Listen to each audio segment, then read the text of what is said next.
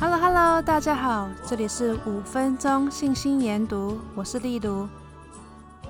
你记得上一次你为人服务的时候做了什么事呢？那你记得上一次你被服务的感觉吗？我永远记得我女青年会长为我服务的事。我记得那时候我对摩门经不是很熟，而且也没有研读的习惯。在女性课程中有谈到每日研读经文的重要性。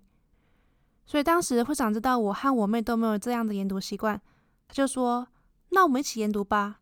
”所以就这样子，每一天晚上七点半，会长会准时打电话到我家来找我和我妹一起从《摩门经》的序言开始读起。会长对我的服务影响我太多太多了，他引导我去认识天上的爸爸，而且让我知道我可以靠他。长大后，我学到。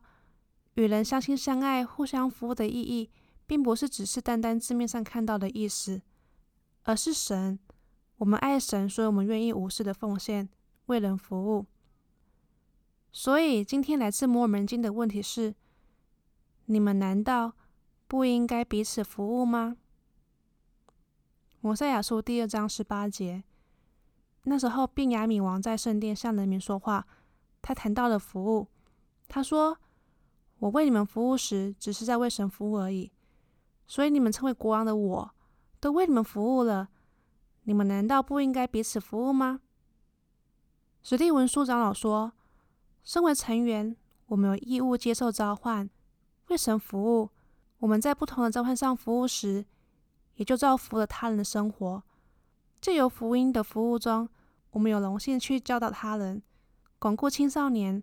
帮助孩子学习单纯的福音，来造福他们的生活。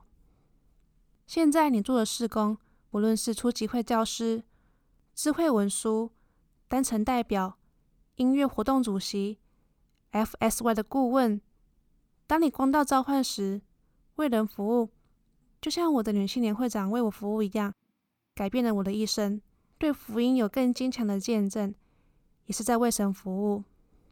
所以。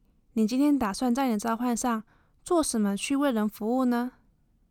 如果你现在还没有召唤，可以跟你的主教聊聊，问问他有什么事你可以为智慧做的，或是想想这礼拜安息的聚会，在聚会前或是课堂上，你可以为人做什么服务呢？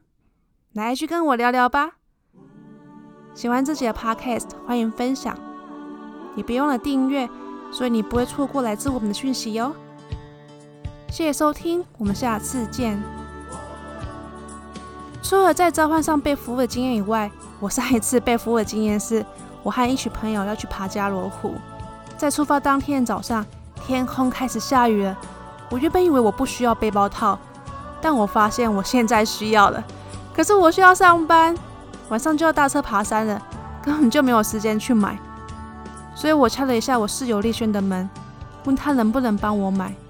但我知道他也需要上课，所以时间不是很多。但他说：“好啊，我可以下午帮你去买。”当下我真的超级不好意思的，但非常非常感谢他帮我和对我的服务，我真的很开心。我觉得他就像神派来帮助我的天使一样。如果你想要分享你被人服务或是你服务他人的经验，也欢迎到 IG 私讯或留言哦，我可以在空中。帮你们分享出来。